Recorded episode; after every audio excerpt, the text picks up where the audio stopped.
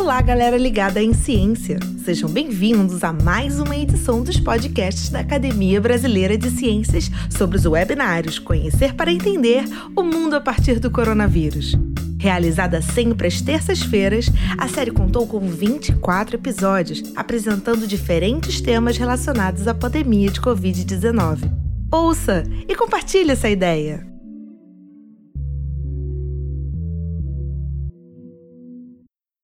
Boa tarde, bem-vindos a mais um webinário da Academia Brasileira de Ciências. De fato, essa é uma série que começamos no dia 7 de abril deste ano. Já vamos entrar no 21º eh, webinário, são quase cinco meses de webinários semanais é, sobre eh, o mundo a partir do coronavírus. Essa é a edição número 21. E o webinário de hoje vai ser sobre medicina de precisão no Brasil ele vai ser coordenado pelo acadêmico Marcelo Barcinski, que é membro da Academia Brasileira de Ciências e também da Academia Nacional de Medicina. Marcelo, você com a palavra. Muito obrigado, Luiz. É um enorme prazer coordenar essa sessão.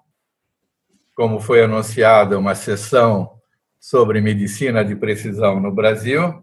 E teremos aqui três eh, colegas acadêmicos, três médicos que militam em aspectos diferentes da medicina de precisão, e eu uh, irei apresentá-los com mais detalhes à medida em que forem chamados para fazerem as respectivas comunicações.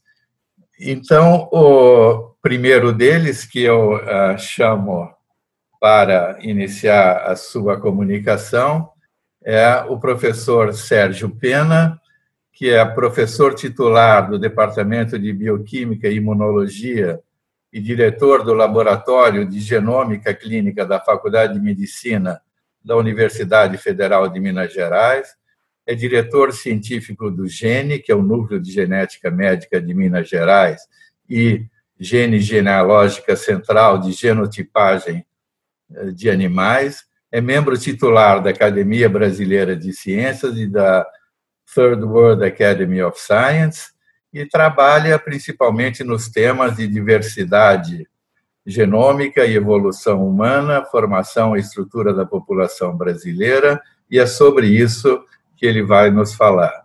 Sérgio, por favor. Ah, boa tarde, é um prazer estar aqui participando desse webinário. Eu vou falar sobre um tema que é basicamente a, a, evolução e a estrutura da população brasileira. E eu gosto de chamar esse, as atividades relacionadas a isso como o retrato molecular do Brasil, que, é, de uma certa maneira, é uma homenagem que eu estou prestando ao Paulo Prado, que, em 1928, publicou uh, o livro com o nome Retrato do Brasil, que foi um dos livros importantes da evolução do entendimento da população brasileira, eh, junto mais tarde com ah, vários outros autores, ah, eh, incluindo ah, até mais recentemente o Darcy Ribeiro. A população brasileira, como todos vocês sabem, ela foi ah, quando os, habitantes originais do, dessa nossa terra eram os índios. E ah, provavelmente, não se sabe exatamente quantos viviam aqui, provavelmente, certamente, um a dois milhões de índios viviam aqui quando chegaram, então, ah, os portugueses em 1500 e, a partir daí, começou a imigração europeia. Em 1515, ah, mais ou menos, começaram a vir escravos africanos que não vieram por opção própria, mas eram trazidos. Isso é uma fotografia que aparentemente é a única fotografia que existe de um navio negreiro no Brasil, e é até triste constatar que ela foi tirada em 1882 o que quer dizer que, ah, teoricamente, essa, esse navio não deveria ter trazido escravos para o Brasil provavelmente estava fazendo de forma clandestina. E então essas três raízes ancestrais formaram o povo brasileiro. O nosso grupo uh, decidiu ver se nós conseguíamos fazer um estudo uh, de arqueologia molecular com esses esqueletos.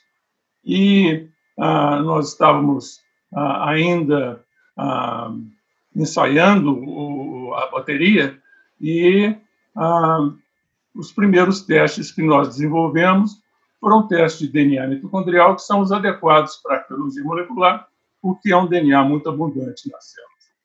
E, então, ah, para treinar os, os, os, ah, os, marcadores que nós íamos usar mitocondriais, nós usamos um RFLP de uma deleção de nove pares de base ah, numa região do, ah, do DNA mitocondrial, que é típica, que é vista em ameríndios e africanos, principalmente, embora ocasionalmente vista também em europeus.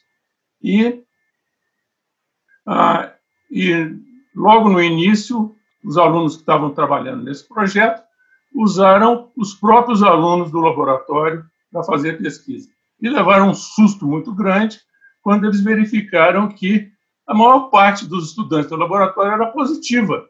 Eles tinham a deleção de nove pares de base, que nós sabemos que é rara em europeus. Nós fizemos um estudo de uh, quatro regiões geográficas do Brasil: o norte, Amazonas, Rondônia, Pará, o nordeste, Pernambuco, Minas Gerais representando o sudeste e o sul do Brasil. E nós usamos, então fizemos um estudo de marcadores de linhagem uniparentais, que são o DNA mitocondrial, que é um marcador uniparental ah, da, feminino, que então estuda matrilinhagens, e o cromossomo Y, que é um, ah, um marcador uniparental masculino, qual ah, não foi a nossa surpresa quando nós, estudando 247 brasileiros brancos autoclassificados, descobrimos que, na verdade, no Brasil, como um todo, um terço ah, das linhagens mitocondriais eram ameríndias, isso em brasileiros brancos, ah, aproximadamente próximo de um terço eram africanos e, ah, e, e, o resto eram europeus. Na região norte, você tem predomínio de linhagens ameríndias, no nordeste, um predomínio de linhagens ah, africanas, no sudeste, no sul, desculpe, um predomínio de linhagens europeias e, e, e, os, e no sudeste, que era representado por Minas Gerais, nós temos mais ou menos exatamente um terço de cada uma, que nós mineiros estamos sempre um pouco em cima do muro. E quando agora, então, nós fizemos um estudo de uh, brasileiros de quatro regiões geográficas e um e um grupo controle uh, da cidade do Porto, uh, em Portugal. E sabem que a maior parte dos portugueses que vieram para o Brasil são do norte de Portugal. E se você observar aqui, você vai ver que o haplogrupo E, que é o haplogrupo ah, de originários da África, é muito mal representado. No Brasil, só no Nordeste que ele aparece, e não aparece no Norte, nem no Sul, nem no Sudeste. E, na verdade, menos do que até em Portugal ainda foi visto. E o Q3, que é o marcador de ameríndios, não aparece em lugar uh, nenhum inclusive no Brasil ou em Portugal. E o resto dos marcadores, se você olhar as frequências do Brasil, elas são muito próximas da frequência de Portugal. Em outras palavras, do ponto de vista do cromossomo Y, o brasileiro é, tem um perfil uh, tremendamente europeu. Uh, no Brasil, a ancestralidade era realmente de europeus, ameríndios e africanos, mas de uma maneira sexualmente assimétrica sendo que a contribuição europeia era principalmente dos homens e a contribuição ah, africana e ameríndia, principalmente através das mulheres, pelo DNA mitocondrial.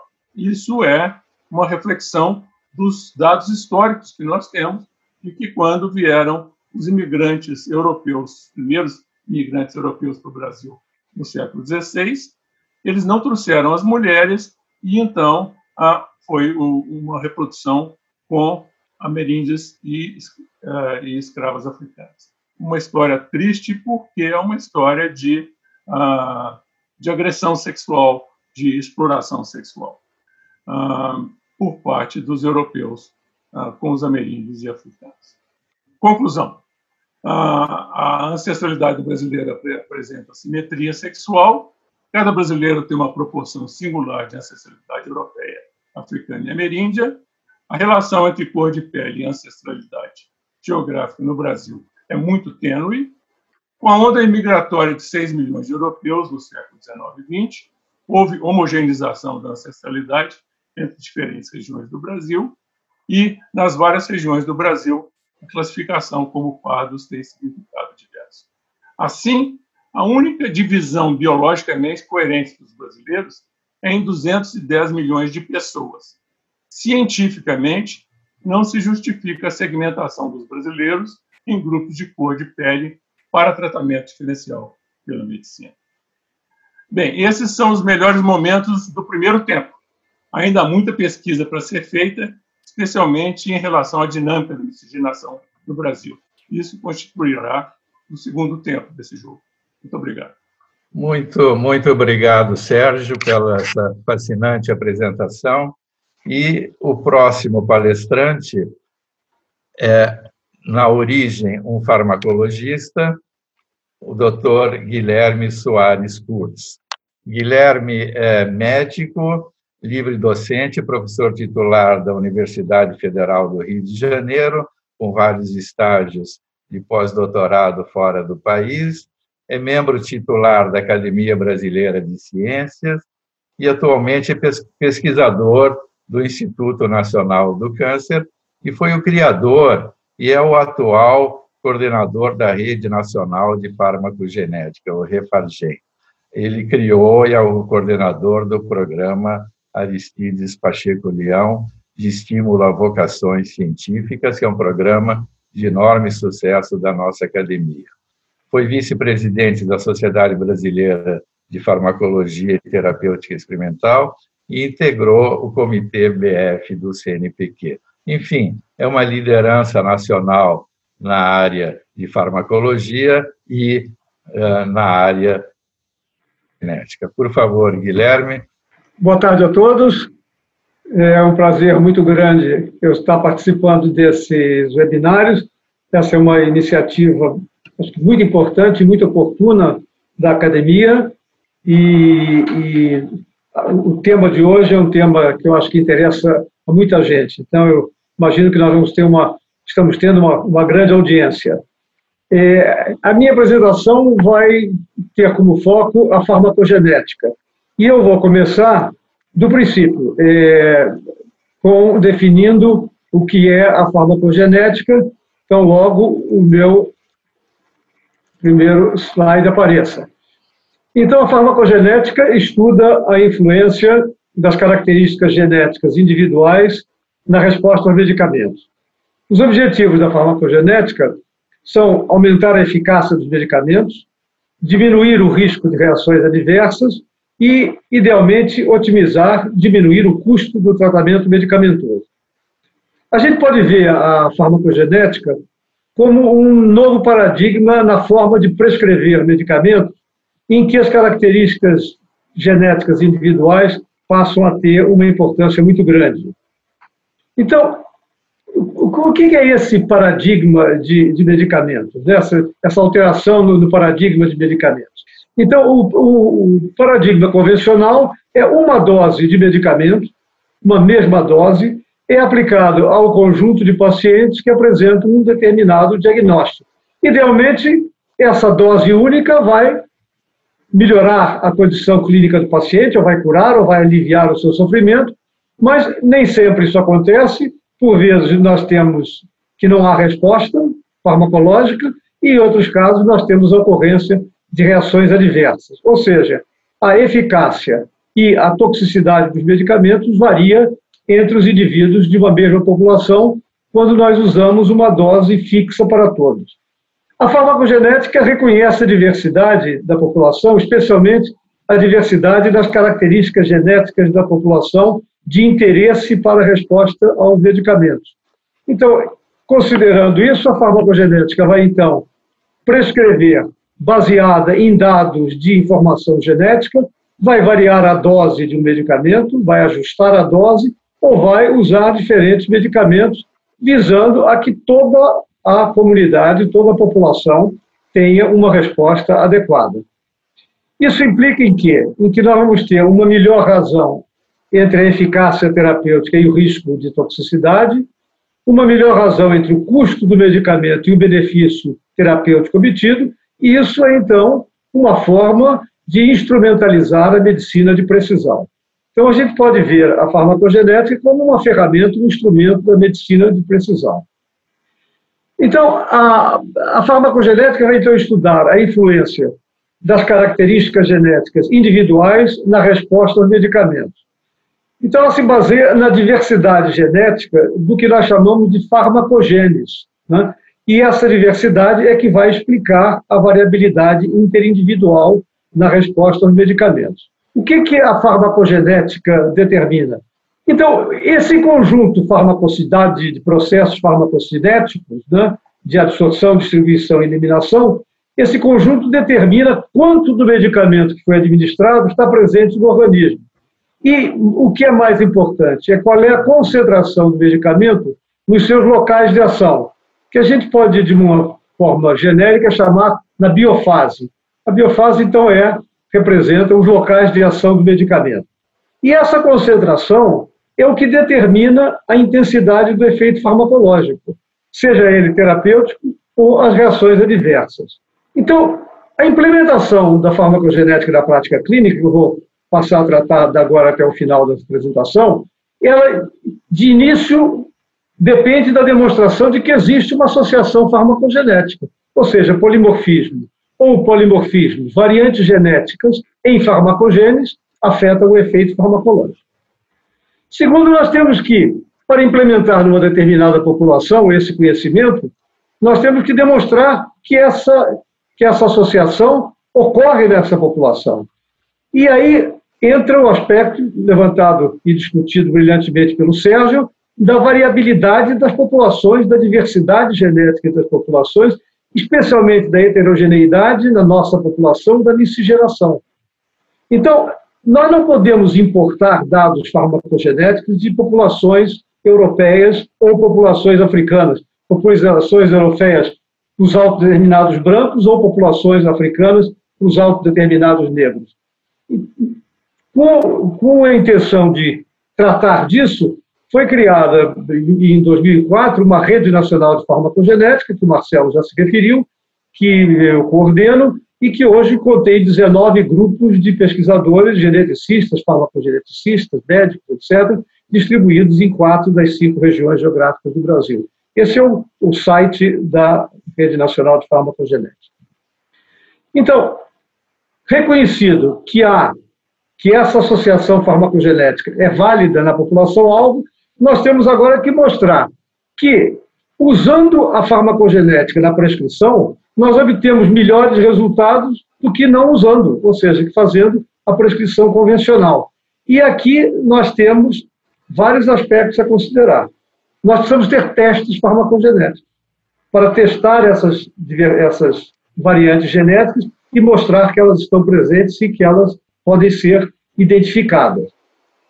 Existe o problema do cronograma na execução dos testes. Quando é que nós vamos testar o paciente?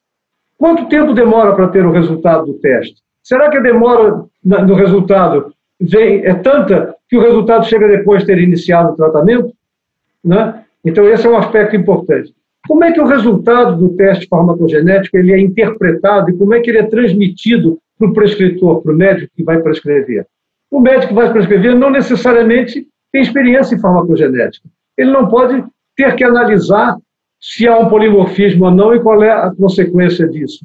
Ele tem que receber um relatório de onde foi feito o teste, um relatório que diga de uma maneira clara o que, ele faz com esse resultado do teste.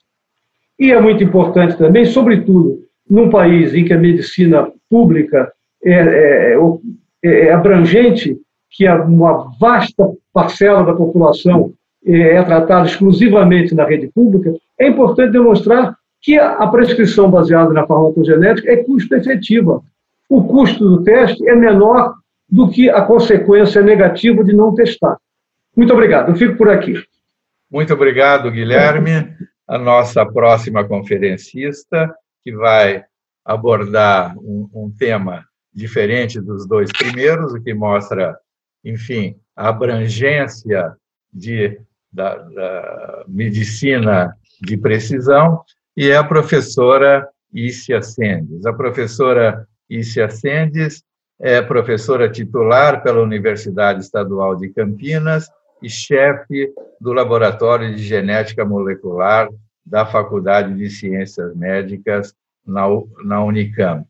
Ela é graduada em medicina na própria Unicamp e é pediatra de formação com mestrado e doutorado na McGill, no Canadá. Uh, atua essencialmente, como nós vamos ver na apresentação dela, na área de neurogenética e biologia molecular aplicada à medicina. A área de biologia molecular, obviamente, é uma das áreas na qual a medicina de precisão se baseia, e eu diria até que o desenvolvimento em biologia molecular foi o, a sustentação, a base de sustentação e de criação de toda a área de, de precisão. É pesquisadora principal do Brazilian Institute of Neuroscience and Neurotechnology e é membro do comitê gestor da Brazilian Initiative of Precision Medicine. Por favor, Ícia, como eu fiz, é um prazer tê-la aqui, tem a palavra. Muito obrigada, ah, Marcelo. É um grande prazer é, estar aqui falando para vocês hoje e é, principalmente dividindo esse é, seminário com o Sérgio e o Guilherme. Ah, então, hoje eu falo sobre medicina de precisão ah, e este é um resumo do que eu vou abordar nesses 15 minutos. Vou falar um pouco da, de como medicina de precisão se relaciona com medicina genômica e medicina personalizada, alguns elementos chaves para que a gente possa entender a, a medicina de precisão. Uh, vou fazer alguns comentários a respeito do, do trabalho de base que é necessário para a implementação da medicina de precisão é, e isso vai trazer alguns dos conceitos que foram é, inicialmente mencionados pelo Sérgio e pelo Guilherme. E, finalmente, se tivermos tempo, vou comentar um pouquinho sobre as iniciativas nacionais e internacionais que têm procurado criar as ferramentas de base para que a medicina de precisão possa ser uh, implantada uh, mundialmente.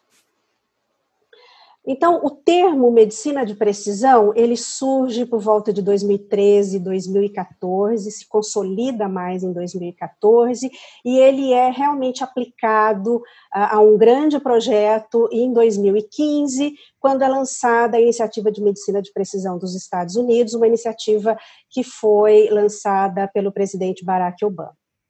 Uh, e a medicina de precisão, ela uh, procura ampliar o conceito existente hoje da prática médica, uh, em que toda a informação que foi gerada, informação científica, informação nos quais nós médicos nos baseamos para fazer o diagnóstico, escolher a melhor terapêutica, essa informação foi gerada através de séculos de pesquisa e, e, ela nunca foi sistematizada. Então, os resultados de pesquisa foram aparecendo e foram sendo incorporados à prática média de uma maneira não sistematizada. Então, a medicina de precisão, ela procura trazer uma certa sistematização para aquisição de dados que vão, ah, então, gerar o conhecimento científico necessário para uma aplicação da, de uma medicina que seria mais uh, baseada uh, na, na, interação de todo esse conhecimento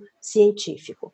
Então, a medicina de precisão ela propõe um uso em larga escala de dados uh, que serão colhidos de um número grande, tanto de pacientes quanto de organismos modelo, e uma é, é, informações que seguirão diversas etapas ou diversas, cobrirão diversas camadas do conhecimento científico. Então, nós podemos ver que medicina de precisão ela, ela, ela incorpora a medicina genômica, incorpora a medicina personalizada, mas ela procura levar a um patamar de complexidade um pouco maior.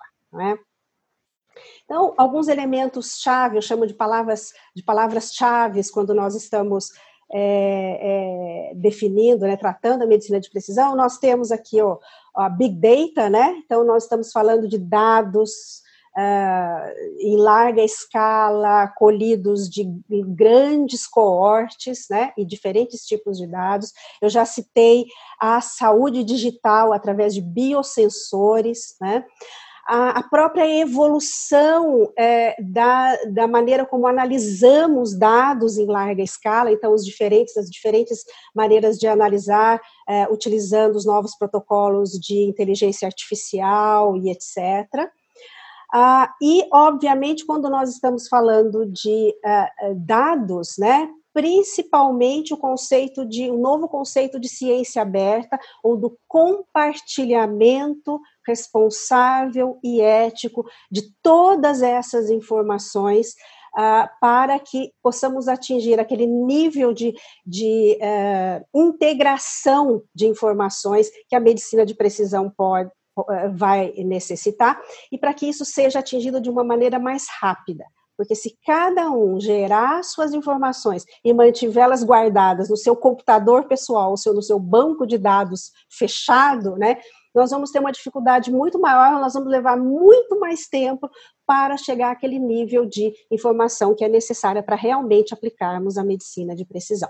Muito frequentemente as pessoas me questionam a respeito, mas então medicina de precisão é de, ela se contrapõe à medicina baseada em evidência, já que ela uh, propõe uh, tratamento individualizado, nós não estamos mais falando do, do, de valorizar os, os resultados obtidos em, esses, em estudos uh, clínicos de larga escala, não. No, na, no meu, na, na minha maneira de enxergar isso e na maneira de várias pessoas que trabalham com medicina de precisão, a, a, medicina de precisão ela é evidence-based, né?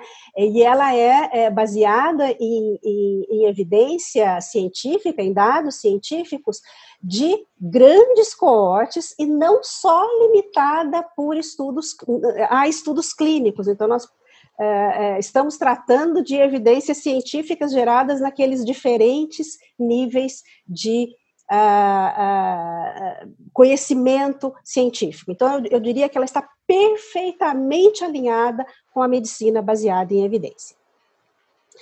Uh, nós temos que lembrar também que todos esses conceitos que nós estamos tratando, né, mesmo de medicina genômica, medicina personalizada, são conceitos muito recentes. Então, só para a gente ter ideia, não fazia sentido falar de medicina genômica, ela não existia do ponto de vista prático, antes do, antes do, do, da, do, do, que o sequenciamento humano tivesse sido, do genoma humano tivesse sido completado, e isso aconteceu já no século XXI. Então, nós estamos falando de coisas que foram desenvolvidas no século XXI e que estão sendo ainda, é, conceitos que estão sendo ainda desenvolvidos, né? Então, as coisas mudam, né? E é, esses conceitos também é, é, eles mudam à medida em que, com que que conhecimento adicional é gerado.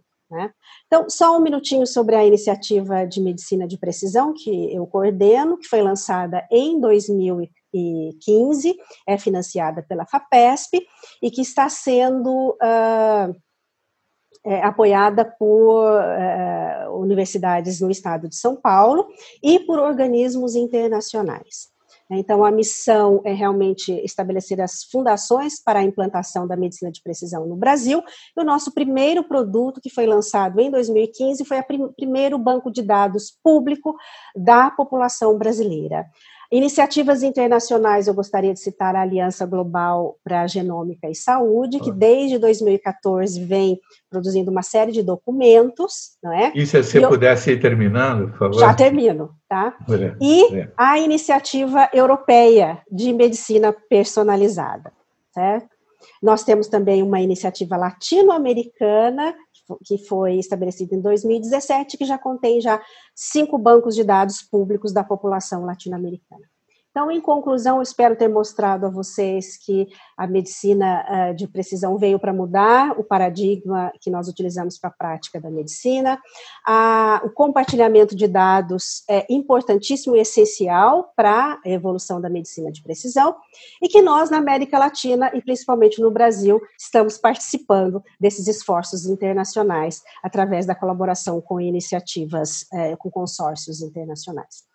Uh, só queria o último slide dizendo que agora no dia 4 de agosto, muito recentemente, foi implantado o Programa Nacional de Genômica e Saúde de Precisão pelo Ministério da Saúde. Então, existe já uma iniciativa nacional, que é uma iniciativa de uh, Estado para o desenvolvimento da medicina de precisão da saúde e predição no Brasil. Muito obrigada, e eu finalizo aqui. Obrigado, Bom, eu, eu queria agradecer muito aos três palestrantes, enfim, o sucesso da sessão ficou absolutamente óbvia, né, pela intensidade e qualidade da discussão. E eu queria então chamar de volta o Luiz para fechar a sessão. Por favor, Luiz. Mas muito obrigado, olha, foi fantástica a apresentação de vocês e agradeço muito ao Marcelo Barcinski pela coordenação. Muito obrigado, Marcelo. Eu acho que é um tema foi um fascinante. Prazer enorme. Foi um prazer. É um tema fascinante e, e, eu tenho certeza que as pessoas que assistiram esse webinário saem realmente contentes de ver essa ciência funcionando, essa pesquisa com perguntas interessantes, enfim, a ciência no mais alto nível que emociona a gente, não é? entusiasma a gente, mesmo não sendo da área. Então, muito obrigado pelas apresentações. Uma boa noite para vocês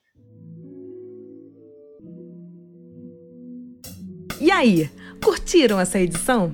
Confiram a íntegra desse episódio no nosso canal no YouTube. Para saberem tudo sobre a Academia Brasileira de Ciências, acessem www.abc.org.br.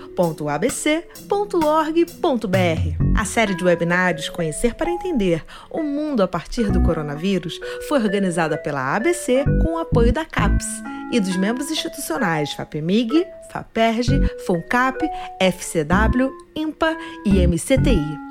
Até a próxima edição!